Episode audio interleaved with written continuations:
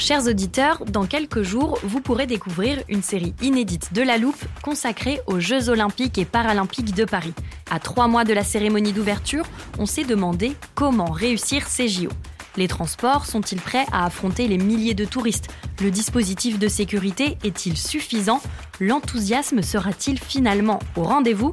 Pour répondre, on plonge durant cinq épisodes dans les archives des éditions précédentes, accompagnés des journalistes de l'Express.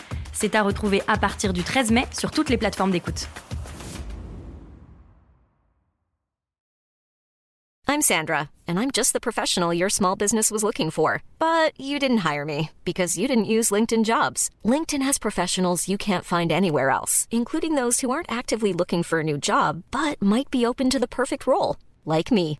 In a given month, over 70% of LinkedIn users don't visit other leading job sites. So if you're not looking on LinkedIn, you'll miss out on great candidates like Sandra. Start hiring professionals like a professional. Post your free job on linkedin.com/people today.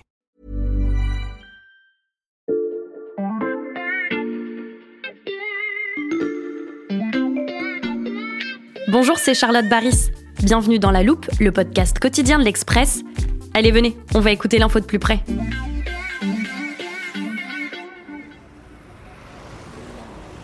Je suis à Katamonim, un quartier du sud de Jérusalem. Pour commencer cet épisode, je vous présente Stéphane Amar, le correspondant de l'Express en Israël. C'est un quartier populaire, avec ses grandes barres d'immeubles, que l'on appelle ici les chikounim, l'équivalent des HLM en Israël. Le quartier connaît une forme de gentrification, notamment grâce à l'arrivée du tramway qui est en construction Si Stéphane s'est rendu dans ce quartier de Jérusalem pour un reportage, c'est parce que c'est un bastion des soutiens du Premier ministre Benjamin Netanyahou. Ici, le Likoud, le parti au pouvoir, enregistre ses meilleurs scores à l'échelle nationale. Et l'évocation de Benjamin Netanyahou suscite immanquablement des commentaires élogieux. On connaissait les Trumpistes, et bien ici, ce sont les bibistes. Les bibistes, pour le surnom Bibi que donnent ses supporters au Premier ministre. Comme pour Trump, d'après les bibistes, Netanyahou est victime de l'état profond. La faillite sécuritaire du 7 octobre lui est pardonnée. Ce qu'on me dit ici, il est responsable, c'est évident, parce que c'est lui le patron, mais c'est comme un directeur d'usine qui fait confiance à ses cadres. Ils ont fait n'importe quoi en lui assurant que tout allait bien, et il les a crus. Les vrais coupables, ce sont les services de renseignement et l'état-major. C'est l'élite qui nous a mis dans ce pétrin, me dit-on.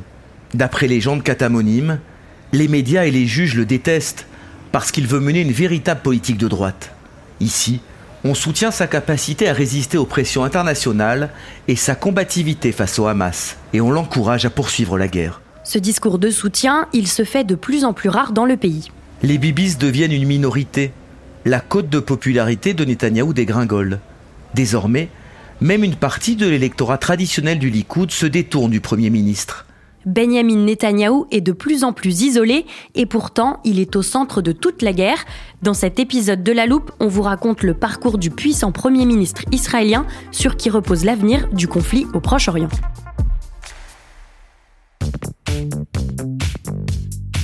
Depuis le début de la guerre entre le Hamas et Israël, vous avez l'habitude de l'entendre dans la loupe. J'accueille donc à nouveau Corentin Pénarguard, journaliste au service Monde de l'Express et spécialiste du Moyen-Orient. Bonjour Corentin. Bonjour. Corentin, on l'a entendu il y a quelques instants avec Stéphane Amar, le correspondant de l'Express en Israël. La popularité de Benjamin Netanyahou chute. Comment ça se traduit dans les chiffres? Alors, il y a eu beaucoup de sondages hein, après le 7 octobre et tous disent plus ou moins la même chose. Euh, Alors, par exemple, j'en ai pris un au hasard, celui du Dialogue Center, et on voit que 9 Israéliens sur 10 attribuent la responsabilité du 7 octobre aux erreurs du gouvernement Netanyahou. Mhm. Euh, Aujourd'hui, seulement 4% des Israéliens voient Netanyahou comme l'homme de la situation pour euh, gérer le pays et une grande majorité aujourd'hui souhaite sa démission. Euh, alors, on- il doit cette chute dans les sondages en grande partie aux événements du 7 octobre et aussi aux jours qui ont suivi. Qu'est-ce qu'on lui reproche? Alors d'abord le fiasco sécuritaire du 7 octobre, euh, le fait que des centaines de terroristes ont pu entrer en Israël et massacrer des civils pendant des heures sans aucune réaction de la part de l'État israélien.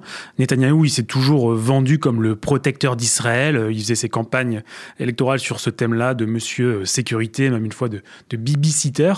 Euh, mais avec le 7 octobre, bah, ce mythe de protecteur secteur, il s'est complètement effondré. Et que faisait Benjamin Netanyahou à ce moment-là? Bah, Le matin du 7 octobre, Netanyahou il est chez lui à Césarée, euh, c'est un peu au nord de Tel Aviv, et il revient tout juste de six jours de vacances dans le nord d'Israël. Et il est alerté tout de suite, hein, dès 6h30, dès que le Hamas euh, entre sur le territoire d'Israël. Il va se mettre en route pour le centre du commandement militaire à Tel Aviv. Il va arriver là-bas vers 9h, mais pendant plusieurs heures, en fait, l'État israélien, il semble complètement paralysé, incapable de réagir. Mmh. Alors des sources israéliennes racontent que Netanyahou, il a vraiment pris conscience de ce qui était en train de se passer vers 13h à peu près, euh, quand il a au téléphone un citoyen israélien qui est en train de se cacher dans un kibbutz euh, qui est euh, attaqué par le Hamas. On sait qu'il y aura une grosse enquête sur les responsabilités de chacun en Israël à la fin de la guerre, mais il faut quand même noter que Netanyahou, bah, il n'a pas reconnu sa propre responsabilité dans les événements du 7 octobre. Il a mis la faute sur l'armée, sur les services de renseignement, et ça c'est très très mal passé dans l'opinion israélienne. Tu l'as dit, le Hamas a pu agir pendant des heures sans que l'armée israélienne n'intervienne. Ça aussi, j'imagine que c'est un motif d'impopularité pour le Premier ministre. Oui, bien sûr. Hein. Dès le lendemain de l'attaque, euh, j'étais au téléphone avec des Israéliens, des kibbutzim qui ont été attaqués, et ils étaient restés, certains, enfermés pendant 8 heures chez eux avec le Hamas autour, euh, sans euh, voir un seul soldat israélien pendant ces 8 heures. Alors c'est assez incompréhensible, mais une des explications, c'est que les soldats israéliens, ils étaient davantage mobilisés en, Cisjordanie pour défendre les colons israéliens, mmh. et donc moins nombreux près de Gaza. En plus, l'attaque du Hamas, a eu lieu pendant les, des fêtes religieuses, et comme Netanyahou, il est dans une alliance politique avec l'extrême droite avec des partis très religieux, ben, il semble que davantage de permissions avaient été accordées aux soldats pour euh, aller fêter cette fête religieuse avec leur famille. Et aussi un autre point important euh, qui revient beaucoup dans la discussion en Israël, c'est la question de la gestion du Hamas pendant des années. Pourquoi? Quelle est la position de Benjamin Netanyahou vis-à-vis du Hamas? Alors pour bien comprendre, chez les Palestiniens, euh, tu as deux principaux mouvements politiques. Euh, le Hamas, qui est un mouvement islamiste et considéré comme terroriste par l'Union européenne et les États-Unis depuis des années. Et tu as le Fatah, qui gère l'autorité palestinienne en Cisjordanie et qui est considéré comme un interlocuteur valable par les Occidentaux. Alors Netanyahou et une partie de la droite israélienne, en fait, ils ont utilisé le Hamas pour diviser les Palestiniens. Et l'argument de Netanyahou, c'était que tant qu'il y a le Hamas au pouvoir à Gaza, eh ben en fait, on ne peut pas discuter de la paix avec les Palestiniens, puisque en fait, la moitié de leur gouvernance, elle est composée d'un mouvement terroriste. Mmh. Alors forcément, c'est imparable, et donc avoir le Hamas, bah, ça repoussait le dialogue et ça repoussait un possible État palestinien.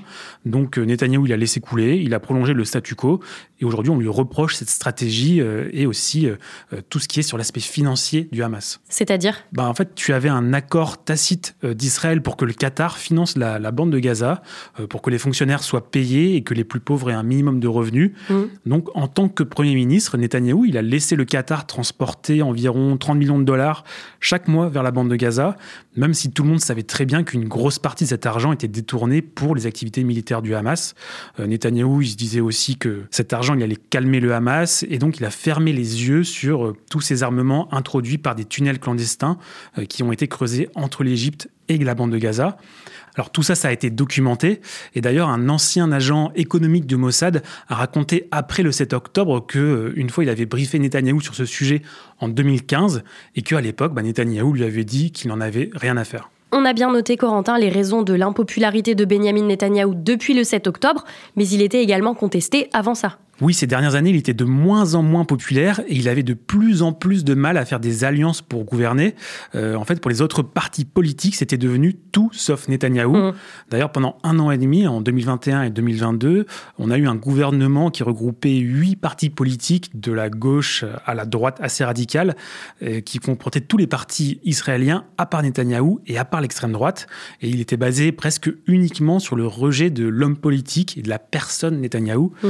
Alors avant le 7 octobre, son gouvernement, il avait aussi lancé une grande réforme de la justice qui était très impopulaire. Il y avait des dizaines de milliers de manifestants euh, dans les rues de Tel Aviv chaque samedi. Alors quand on ajoute les massacres du 7 octobre, la question des otages, les dizaines de milliers de morts palestiniens à Gaza qui font que Israël est accusé de génocide devant la Cour internationale de justice, euh, le risque d'une autre guerre avec le Hezbollah au Liban, et même les houtistes du Yémen qui attaquent des bateaux en mer Rouge, bah, on comprend que Netanyahou a mis Israël dans une position qui est très compliquée Alors, pour comprendre comment on en est arrivé là, je vous propose maintenant de remonter un peu dans le temps. C'est le moment de découvrir le parcours de Benjamin Netanyahou, du MIT aux alliances les plus opportunistes.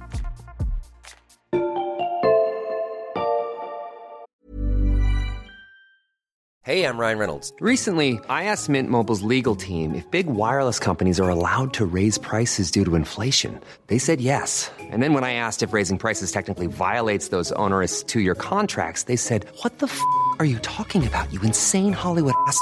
So to recap, we're cutting the price of Mint Unlimited from $30 a month to just $15 a month. Give it a try at mintmobile.com slash switch. $45 upfront for three months plus taxes and fees. Promo rate for new customers for limited time. Unlimited more than 40 gigabytes per month. Slows. Full terms at mintmobile.com.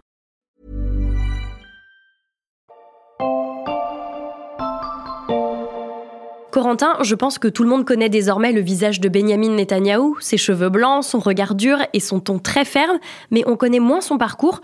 Pour commencer, dans quel type de famille il grandit? Netanyahou, il est né en 1949 à Tel Aviv. Son grand-père avait immigré en Israël en 1920 depuis la Lituanie. Et son père, Benzon Netanyahou, c'était un historien spécialisé dans l'inquisition espagnole, quelqu'un de très pessimiste, et aussi le bras droit du fondateur du Likoud, le grand parti de la droite israélienne. Et il ne croyait pas en l'existence d'un peuple palestinien, il parlait seulement des Arabes et euh, d'une nation imaginaire qui ne mérite pas un État et qui a pour unique objectif la lutte à mort contre les Juifs. Ça, il parlait des Palestiniens. Hein. Et euh, dans les années 60, la famille Netanyahu, elle part vivre aux États-Unis, à Philadelphie. Mhm. Et Benjamin Netanyahu, il étudie l'architecture au MIT avant de faire son service militaire en Israël. Et dans les années 80, il devient un diplomate. il a notamment été ambassadeur d'Israël auprès des Nations Unies. Et qu'est-ce qu'on sait de sa façon de penser à cette époque? Il est très influencé par les points de vue de son père, notamment sur la question palestinienne, avec un peu la force comme seule réponse possible aux aspirations des Palestiniens. Alors j'ai retrouvé un texte qui date de 1982 et qui a été publié dans le Washington Post et qui est signé par un certain Ben Netanyahou. Mhm. Alors à l'époque, c'est un simple diplomate de 33 ans euh, à l'ambassade israélienne de Washington. Et je trouve que ce texte, il est très intéressant pour comprendre la doctrine Netanyahou. C'est titré Israël a besoin de la Cisjordanie. Et dans le texte, Netanyahou parle d'une haine qui serait profondément enracinée chez les Arabes contre Israël et que Israël ne pourra survivre en fait qu'avec une armée puissante et en occupant pour toujours la Cisjordanie. Il dit euh, celui qui contrôle les hauteurs de Judée et Samarie contrôle Israël. Donc pour lui, la création en fait d'un État palestinien, ce serait comme créer une dictature islamiste voisine d'Israël, et donc ce serait signer l'arrêt de mort de l'État juif. Et ça, on le retrouve ensuite dans son parcours politique national. Oui, il entre pour la première fois dans un gouvernement en 1990 en tant que vice-ministre des Affaires étrangères, mais en fait tout va s'accélérer en 1995. À l'époque, Netanyahou, c'est euh, l'étoile montante de la droite israélienne euh, qui est alors vent debout contre les accords de paix euh, signés avec les Palestiniens à Oslo en 1993. Euh, Netanyahou, il va prendre la tête des grandes manifestations contre Yitzhak Rabin, qui est le premier ministre israélien de l'époque, qui est aussi prix de la paix, et c'est un héros de la guerre des six jours. Quel discours tient Netanyahou durant ces manifestations? Alors, Netanyahou, lui, il appelle pas directement au meurtre ou à des actions violentes, mais il laisse faire tout ce déchaînement de haine euh, qu'il y a pendant ces manifestations. Euh, on y brûle des effigies de Yitzhak Rabin et de son homologue palestinien Yasser Arafat. Tous les deux sont caricaturés en Asie. On chante mort à Rabin. Il y a même des faux cercueils qui circulent dans la foule. Euh, J'ai retrouvé une vidéo d'une manifestation euh, qui a lieu un soir euh, d'octobre 95 où on voit Netanyahou qui prend la parole sur un balcon au centre de Jérusalem. Et en fait, juste en dessous de lui, euh, il y a une banderole où il est écrit Mort aux Arabes, Mhm. euh, à la fois en hébreu et en anglais. Et à ce moment-là, Netanyahou, il calme pas du tout la foule, et au contraire, il parle même de, de Rabin comme un traître, et il qualifie Arafat de meurtrier. Et un mois plus tard, en novembre 95, euh, eh bien, un jeune étudiant juif d'extrême droite, il va tirer deux balles dans le dos de Yitzhak Rabin. Et c'est dans ce contexte que Benjamin Netanyahou est élu Premier ministre pour la première fois. Oui, en fait, après la mort de Yitzhak Rabin, euh, il y a des élections euh, six mois plus tard, et la campagne électorale est marquée par des attentats suicides du Hamas, euh, qui créent un climat de, de peur et de haine en Israël, qui va finalement profiter à Netanyahou. Il va gagner avec moins de 1% d'écart et devenir alors le plus jeune Premier ministre de l'histoire d'Israël. Depuis, il a passé en cumulé 16 ans à la tête d'Israël, et euh, c'est plus que n'importe qui dans l'histoire, et ça malgré toutes les affaires qui le poursuivent. Quelles affaires? Alors, il est accusé dans trois procès pour euh, corruption, fraude et abus de confiance. Alors, même si ça a nu à son image, Netanyahou, c'est un politicien euh, redoutable, très habile. On le surnomme souvent le, le magicien de la politique israélienne. Mhm. Et aussi parce qu'il est prêt à tout pour se maintenir au pouvoir. En 2019, pendant une campagne électorale, il avait fait imprimer des affiches géantes euh, sur les buildings de Tel Aviv, où on le voyait avec euh, Donald Trump, Narendra Modi ou Vladimir Poutine. Et il est aussi très proche du Hongrois Viktor Orban ou du Polonais Kaczynski. Mais surtout, à chaque fois, sur le, le, plan interne, il a réussi à faire des alliances de circonstances et à se placer à la tête du gouvernement mmh. sans forcément avoir une stratégie sur le long terme. Et tu l'as dit, lors de la dernière élection en 2022, il s'allie avec l'extrême droite. Oui, en effet, parce qu'il est rejeté par tous les autres partis israéliens, euh, parce qu'il est poursuivi en justice, et donc il décide de s'allier avec l'extrême droite la plus dure pour former un gouvernement avec des suprémacistes, avec des colons, avec des religieux messianiques. Mmh. Et en fait, ce sont ces ministres qui vont le pousser à faire cette fameuse réforme de la justice dont on a parlé euh, au début de l'épisode. Et depuis le début de la guerre à Gaza, bah, ce sont aussi principalement ces ministres qui appellent à commettre des crimes de guerre à Gaza, à expulser tous les Palestiniens de la bande de Gaza, par exemple, ou même à larguer une bombe atomique sur l'enclave palestinienne. Alors Netanyahou, il laisse faire. Euh, il n'y a aucune sanction contre ces déclarations. Et d'ailleurs, Netanyahou, il y voit peut-être aussi un avantage pour lui-même, hein, parce mhm. qu'il apparaît comme un modéré dans sa coalition, comme euh, celui qui peut éviter ces catastrophes et toutes ces horreurs dont ces ministres parlent. Le parcours du Premier ministre qui influence donc toute sa politique actuelle, et vous allez l'entendre, c'est également sur lui que repose l'issue de la guerre contre le Hamas.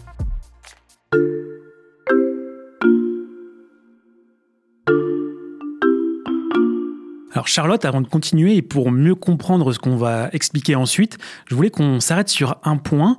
Est-ce que tu as une idée de la relation entre Benjamin Netanyahou et Joe Biden? Bah, Je dirais une relation classique, cordiale entre deux dirigeants, d'autant que les États-Unis soutiennent historiquement Israël. Alors en fait, ce qui n'est pas très connu, c'est qu'ils ont une relation assez particulière et que leur histoire commune, bah, elle remonte à plus de 40 ans. Mhm. En fait, dans les années 80, euh, Biden, il est sénateur, il a la commission des affaires étrangères du Sénat et pendant ce temps-là, on en a parlé tout à Netanyahou, il est diplomate à l'ambassade israélienne, euh, dont les deux hommes se connaissent, ils se croisent à Washington, ils débattent, et déjà, ils sont pas d'accord sur grand-chose.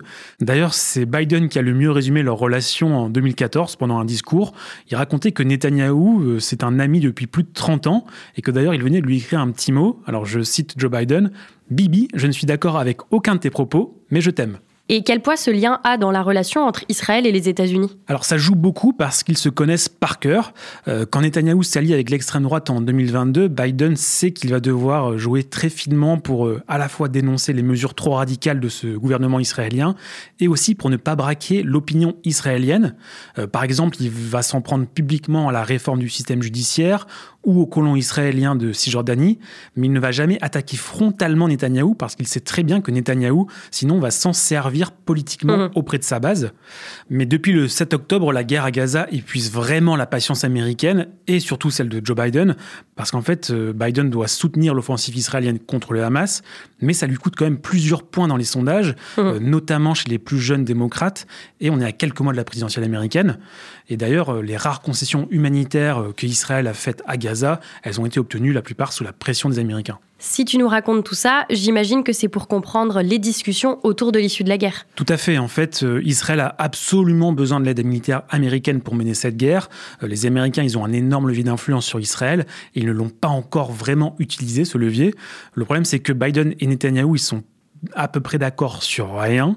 Biden pousse pour l'ouverture des négociations de paix avec les Palestiniens, mais Netanyahu ne croit pas du tout à la paix avec ces mêmes Palestiniens. Mmh. En plus, euh, il sait que s'il cède quoi que ce soit sur ce sujet, ben, l'extrême droite peut quitter son alliance et donc qu'il pourrait perdre son poste de Premier ministre. À t'entendre, Corentin, on dirait que le Premier ministre israélien privilégie son avenir à la tête du pays. Oui, ça semble assez clair. Hein, et la grande question, c'est euh, est-ce que Netanyahou peut prolonger cette guerre uniquement dans le but de survivre politiquement? Mmh. euh, D'autant qu'en janvier, euh, pour la première fois depuis le début de la guerre, on parle de l'après-guerre à Gaza avec un plan de paix saoudien soutenu par les États-Unis. En quoi il consiste ce plan? Bah, L'Arabie saoudite reconnaîtrait Israël en échange d'un plan de paix avec les Palestiniens, mais ça Netanyahou l'a rejeté euh, presque tout de suite en conférence de presse, euh, donc on est vraiment dans une impasse. Tant qu'il y a ce gouvernement en Israël, euh, clairement il n'y aura aucune avancée positive, constructive, et d'ailleurs c'est pour ça que Biden pousse, même s'il ne le fait pas officiellement, pour qu'il y ait des élections en Israël dans les mois qui viennent pour changer de gouvernement. Mmh. Et même dans le camp de Netanyahou, on réfléchit d'ailleurs à ce scénario. C'est-à-dire? Bah, depuis le 7 octobre, Netanyahou il a clairement perdu de son aura, de son autorité, et il se retrouve avec de nombreux adversaires au sein même du Likoud. Donc pour l'instant, euh, il n'y a pas de critique publique de la part de ses alliés. D'une part, à cause de l'union sacrée euh, qui a lieu en Israël depuis le 7 octobre, mmh. mais aussi parce que Netanyahou il continue de faire peur au sein de son propre parti. Mais quoi qu'il arrive, pour lui, il paraît assez compliqué euh, d'avoir un avenir politique après la guerre. Corentin, est-ce que le départ de Netanyahou pourrait vraiment changer l'issue de la guerre? Au moins symboliquement, oui. Ça pourrait permettre d'entamer des discussions, voire même des négociations avec les Palestiniens, même si ça mettra beaucoup de temps quoi qu'il arrive. Après, dans les faits, euh, il n'y a pas vraiment de parti politique israélien qui soit en faveur d'un État palestinien aujourd'hui, et la société israélienne reste vraiment traumatisée par le 7 octobre. Donc, qu'il y ait Netanyahou ou non, il est peu probable qu'on arrête la guerre contre le Hamas du jour au lendemain. Il y a aussi la grande question, qui est-ce qu'on met à la place de Netanyahou? Parce que Benjamin Netanyahou n'a pas d'héritier dans son parti Non, il a toujours fait en sorte de ne pas avoir de successeur au Likoud pour justement ne pas avoir d'opposition en interne. Mmh. Alors, il y a quand même un nom qui ressort pour prendre le poste de Premier ministre à moyen terme, c'est celui de Benny Gantz. Euh, c'est un homme politique de centre droit qui a été euh, chef d'état-major de l'armée israélienne pendant des années et qui s'est lancé en politique euh, il y a cinq ans. Il est très populaire dans les sondages, mais comme c'est un militaire de formation, c'est quelqu'un de très pragmatique et il reste plutôt dans la logique d'utiliser la force contre les Palestiniens. Donc si Netanyahou s'en va, sa politique, elle risque de continuer malgré lui, puisqu'il n'y a plus vraiment de pacifistes dans les partis politiques israéliens à l'heure actuelle. Par contre, euh, l'espoir, il peut venir des mouvements civils qui sont nés euh, contre la réforme de la justice et qui maintenant manifestent aussi en faveur des otages et contre la guerre à Gaza. Mmh. Alors certaines personnalités de cette société civile sont en train d'émerger, mais il va encore falloir structurer ces mouvements pour avoir des résultats dans les urnes comment Benjamin Netanyahou pèse sur la guerre à Gaza et sur l'avenir de la région. Des explications signées Corentin Pénarguer. Merci Corentin. À bientôt. Je rappelle que tu es journaliste au service Monde de l'Express. Merci également à Stéphane Amar, correspondant en Israël. Tous leurs articles sur le conflit au Proche-Orient sont à lire sur l'express.fr. Une bonne raison, chers auditeurs, pour vous abonner. L'offre numérique est en ce moment au prix d'un euro les deux premiers mois.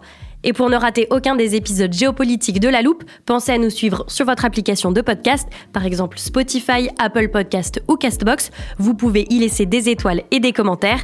Cet épisode a été monté par Mathias Pengili et réalisé par Jules Cro. Retrouvez-nous demain pour passer un nouveau sujet à la loupe.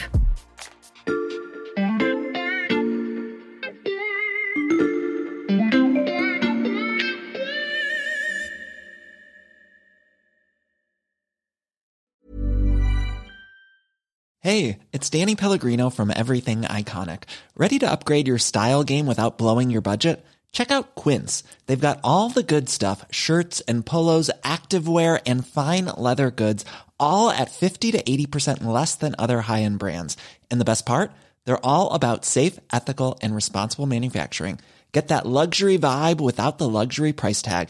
Hit up quince.com slash upgrade for free shipping and 365 day returns on your next order. That's quince.com slash upgrade.